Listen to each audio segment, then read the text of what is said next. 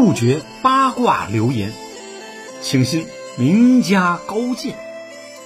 酒柠檬酸菜坛，酸话白说。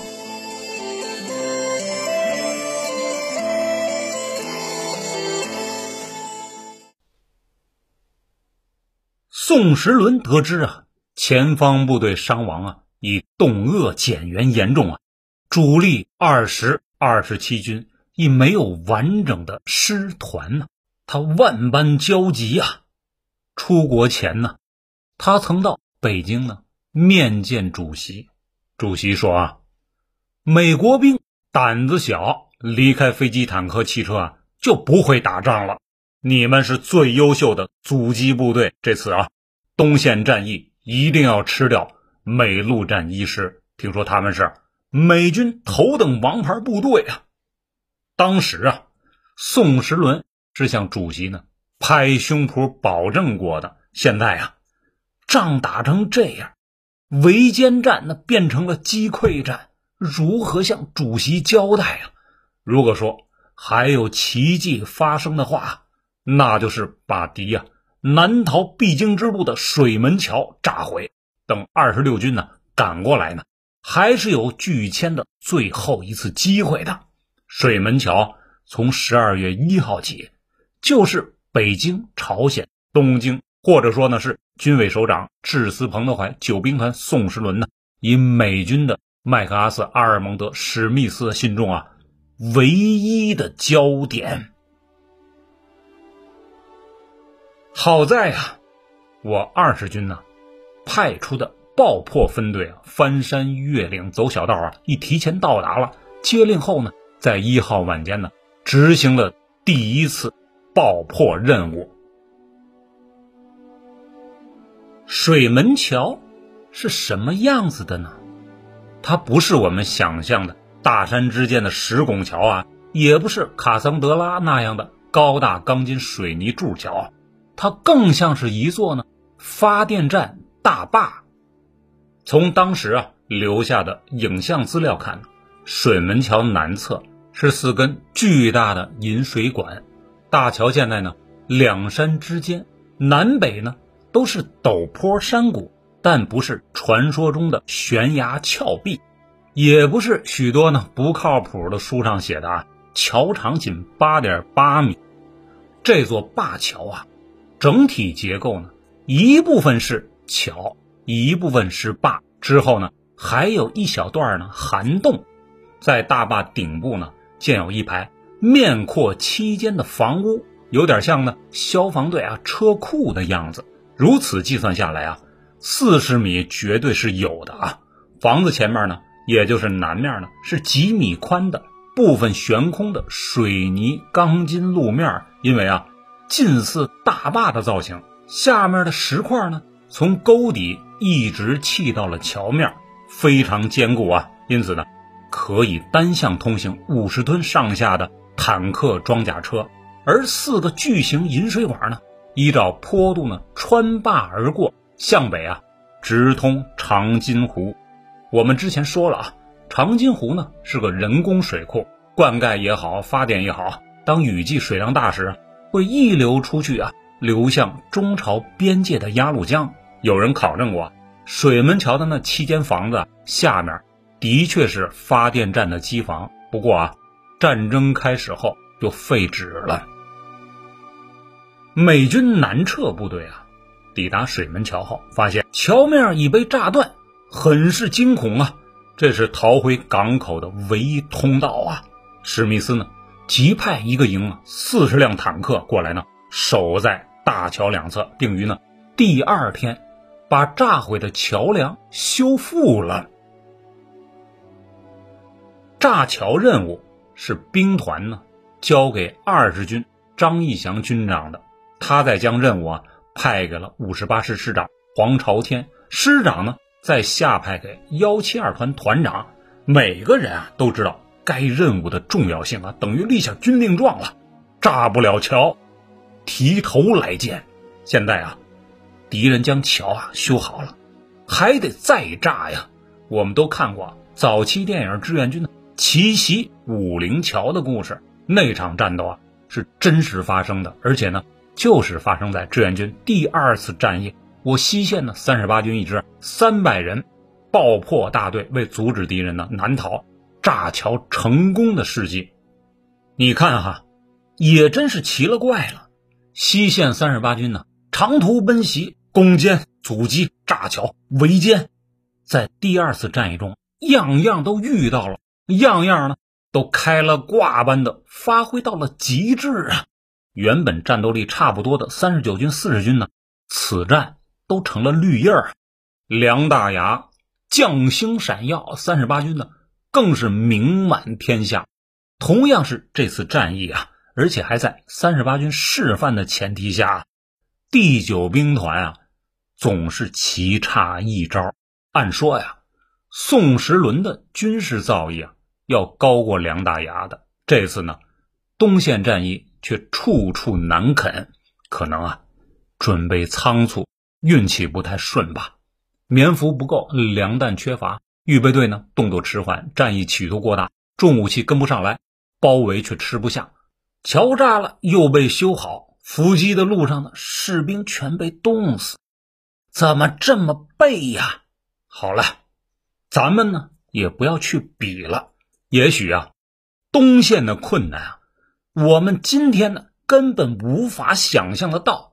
美国人拍的纪录片呢也说了，他们的士兵脚趾头、手指头都有冻掉的，冻死的也不少啊。山区环境啊。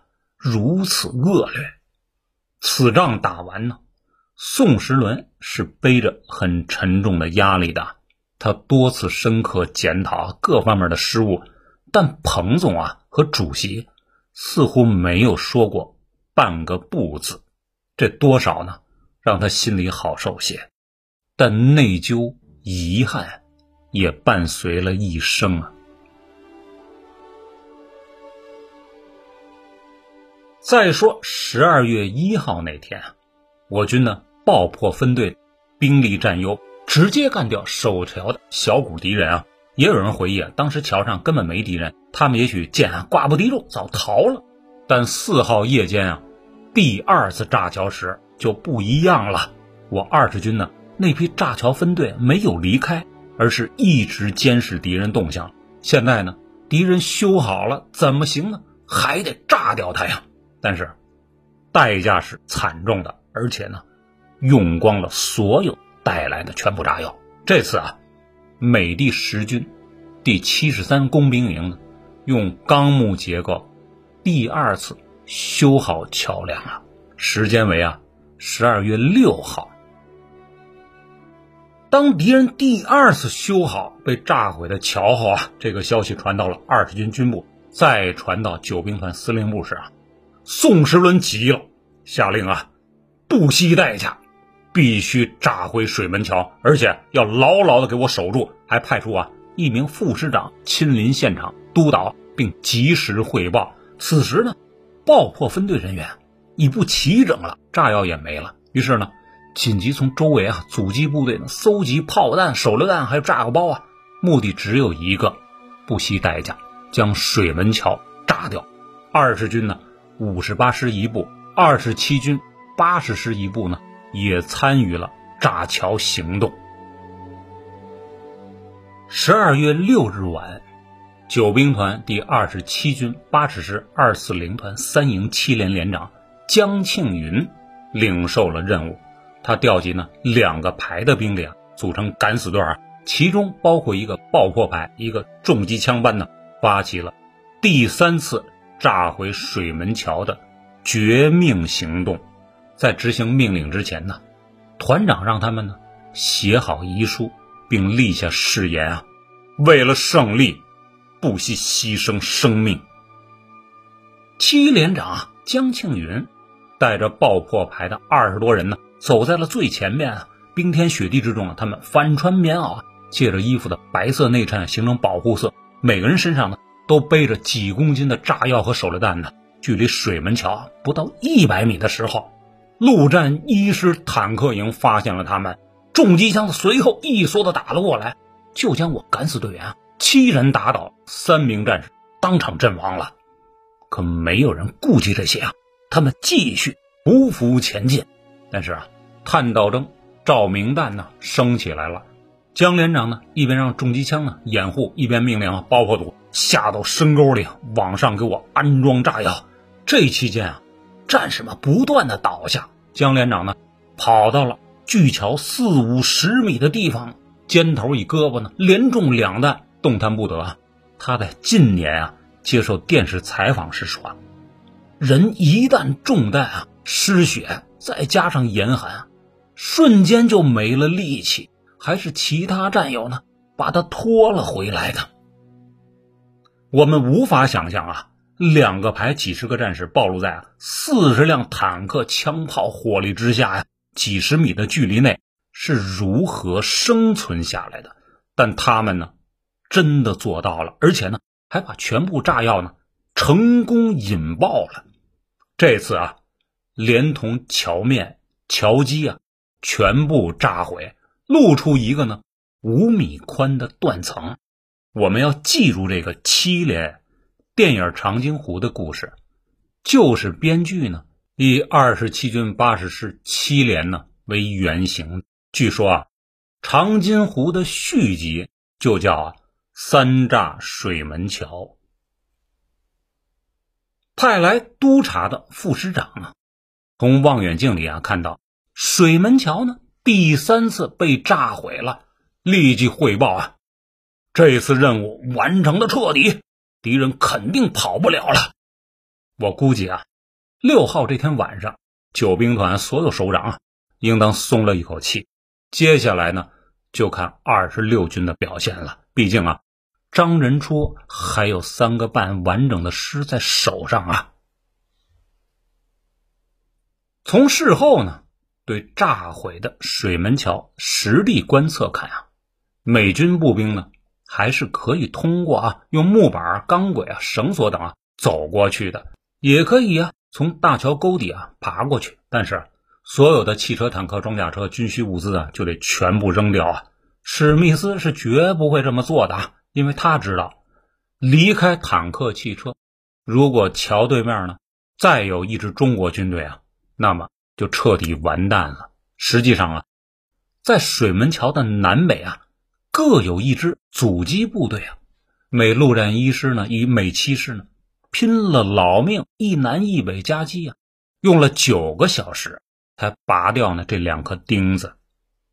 现在啊，水门桥。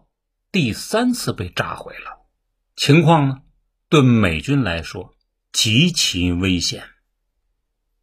史密斯与军长呢阿尔蒙德呢，在六号夜里啊，紧急求助东京的麦克阿瑟，要求呢空运桥梁组件。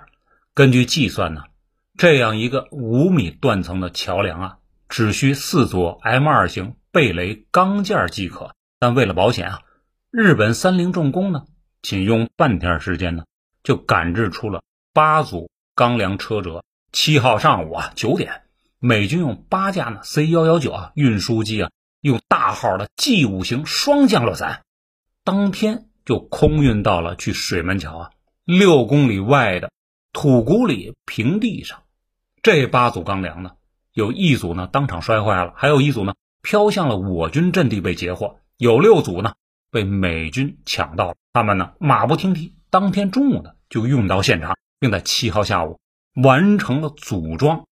该桥啊足以让啊承重五十吨的坦克通行，而美军呢最重的潘兴主战坦克也就四十六吨，这么快的建桥速度啊，完全超出了志愿军将士的认知边界。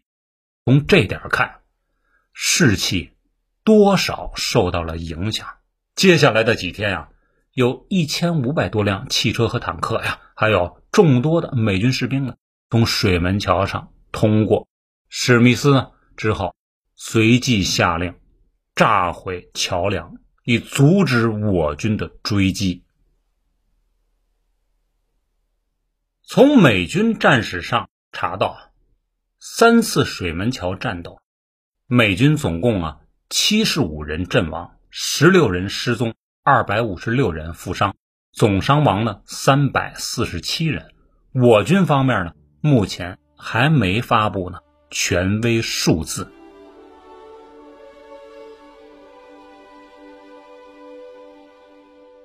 十二月七号这一天呢，是个重要的日子啊！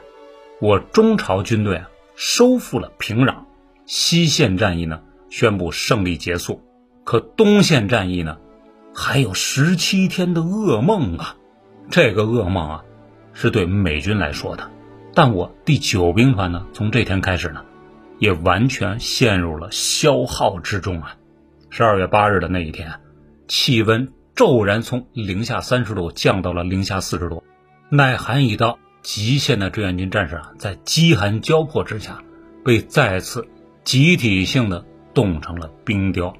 史密斯少将呢，非常纳闷啊，怎么也想不通，十二月九号的那天早晨呢，竟然没有遇到中国军队的任何抵抗，就过了水门桥。十二月十二日啊，美陆战一师。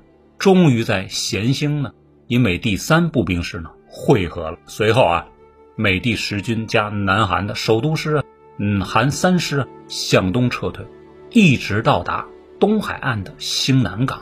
一路上呢，虽然二十军一百多人啊，呃，二十七军部分，二十六军八十八师一小部分继续穷追不舍呀，我第二十六军主力啊，因道路被毁，始终没能赶到啊，投入。大规模战斗，这位转年三月份的总结检讨会上啊，留下了诸多话瓣。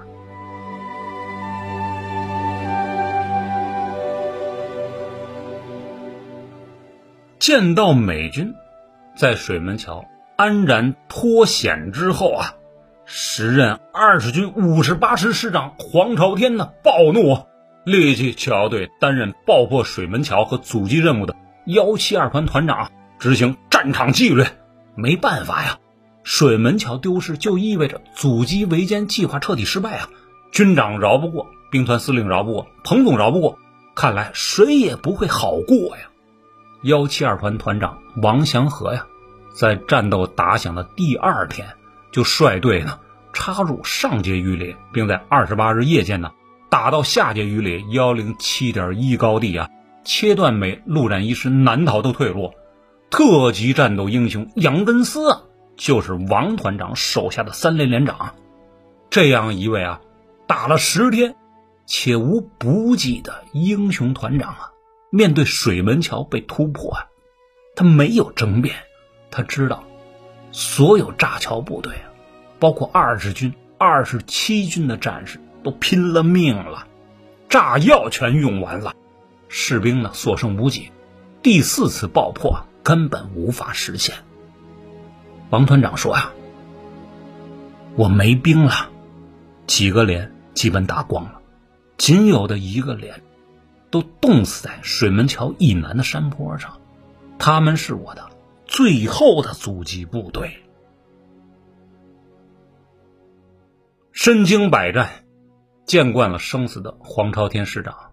来到阵地一看呢，顿时伏地大哭啊！不能自已。政委过来也劝不住。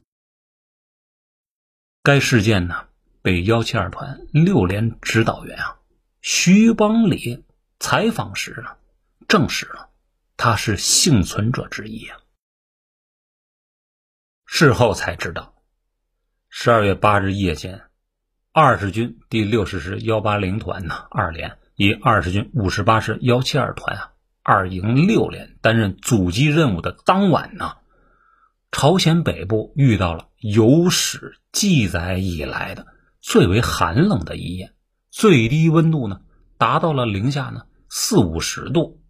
二十军是九兵团呢最早入朝、最早穿插到水门桥的，他们为了。多备炸药啊和武器，不少人呢都把背包和大衣呢留在了出发地。美陆战一师战史啊有记载，自七日晚坦克开始通过水门桥后啊，桥的南侧还有一个中国连队，美军一个排啊攻上去，发现五十多人已冻死了，但还有几个活的，他们打算救治。可中国士兵的手啊，已同枪栓冻在了一起，只好掰断他们三个指头，将幸存者救下。据查呢，该连队属于二十军六十师幺八零团二连的阻击部队。电影《长津湖》啊，最后有个镜头，是美陆战一师啊，史密斯少将面对志愿军冰雕连遗体啊，受到了灵魂触动，然后呢，行了一个美式军礼。导演陈凯歌呢，徐克啊，大概是啊，想表达战场上军人之间的尊重，但史密斯回忆录啊没有记载，旁边的随从呢也从未证实过。这种电影艺术手法虽无可厚非，但还是呢几十年来的老套路，且不够真实啊。实际情况是啊，敌人摸到了我冰雕二连啊附近，对着烈士遗体啊就是一顿扫射，然后才过来查看的。他们呢，为什么要救治那几个幸存者呢？这个还用问吗？救下来，拍成新闻片搞所谓人道主义宣传呗。大家记住啊，战争永远是残酷的，是你死我活的。那么，被人难以忘怀的冰雕连呢，共有几个呢？据我方资料显示，二十军有两个，他们呢。是穿插阻击最猛的部队，另外呢还有二十七军八十师五连的战士。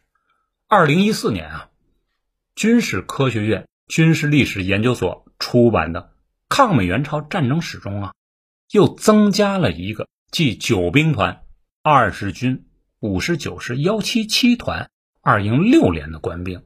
这样啊，看九兵团二十军呢。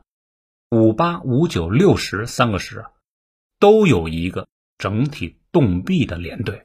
二十七军呢，第八十师也有一个。冰雕连总数呢，由此变为了四个。可是，在二零一四年抗美援朝战争史出版后呢，原九兵团活下来的老同志啊，又提出不同意见。二十六军幸存者周全弟老人呢，便是其中之一啊。因为啊，冻伤而失去四肢，他流着泪对央视记者回忆道：“啊，冲锋号一响啊，战友们往前冲，我眼睁睁的看着，可是我再也爬不起来了。我没能在战场上为国争光，没有给党和人民争光，这是我一辈子的遗憾呢。”周全弟老人呢，出生于啊一九三四年的四川省。他回忆说啊，一九四九年呢，一群国民党兵呢敲开了他们家的门啊。当年的周全弟呢，仅仅十五岁啊，就被强行抓去当壮丁。好在不久之后啊，全国解放了，周全弟的所在部队啊被编入了解放军阵营。一九五零年呢，朝鲜战争爆发后呢，他继续编入了九兵团第二十六军。一九五零年十一月二十四日啊，第二十六军收到了作战命令啊，负责在黄草岭进行伏击。周全弟老人说呢，战士们呢披着白色的战袍呢，趴在皑皑的白雪上呢一动不动，实在顶不住了，就会拿出干辣椒呢放在口中呢嚼一会儿，渴了呢就吃眼前的雪，想尿的时候呢，只能尿在裤子里。十一月二十七日傍晚啊，距离他们伏击呢已经过了三天呢，他们依然保持着战斗队形，趴在雪地里一动不动啊。这时候，远处渐渐传来汽车的轰鸣声啊，正是美陆战一师和美步七师啊。随着几枚信号弹的腾空啊，冲锋号突然响起，数万名志愿军战士呢从雪地里一跃而出啊，对着敌人发起了冲锋。此时的周全弟啊。正在努力往起站，但他根本无法控制自己的双腿和双手啊！看着战友们啊接连倒下，他本想把战友们拉起来，可他无能为力呀，急得他眼泪流了下来。最后由于体力不支呢，晕倒在战场，同样没站起来的还有。但战后呢，人都被炸没了。晕倒的周全帝被送到了战地医院，之后呢转到国内治疗。可那个年代的医疗条件并不发达，因冻伤太久啊，他的双手啊坏死，被切除，腿部呢直接高位截肢。当周全帝醒来，发现自己失去四肢时啊，他哭得撕心裂肺啊！医生给他喂饭，他也置之不理了。是啊，你想，他还是个十六岁的孩子，换成我们任何一个人，可能都无法承受的。几天过后，周全帝呢？想要结束自己的生命。当他听到医生啊一句话时啊，才彻底改变了这个想法。那天呢，医生沉重的告诉他：“你必须要振作起来，你是你们连啊唯一的幸存者，其他的一百二十九名战士全部牺牲了。”听完这句话，周全帝沉默了。他开始调整情绪，按时吃饭。他深知啊，自己现在不是一个人在活，他是替全连战士在活呀。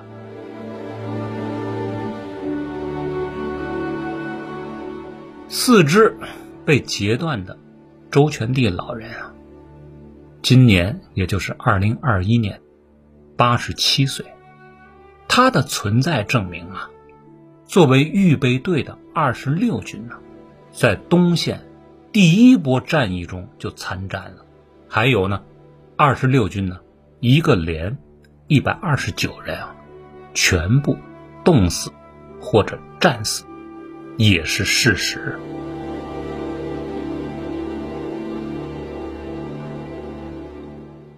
为了家国的荣辱啊，为了军人的使命，为了后辈的幸福啊，他们一往无前。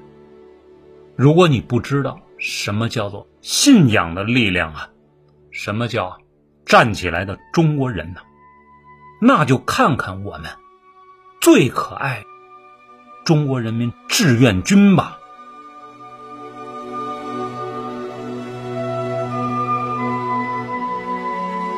好啊，有关长津湖战役的故事呢，就补充到这里。我是九柠檬，下次见吧。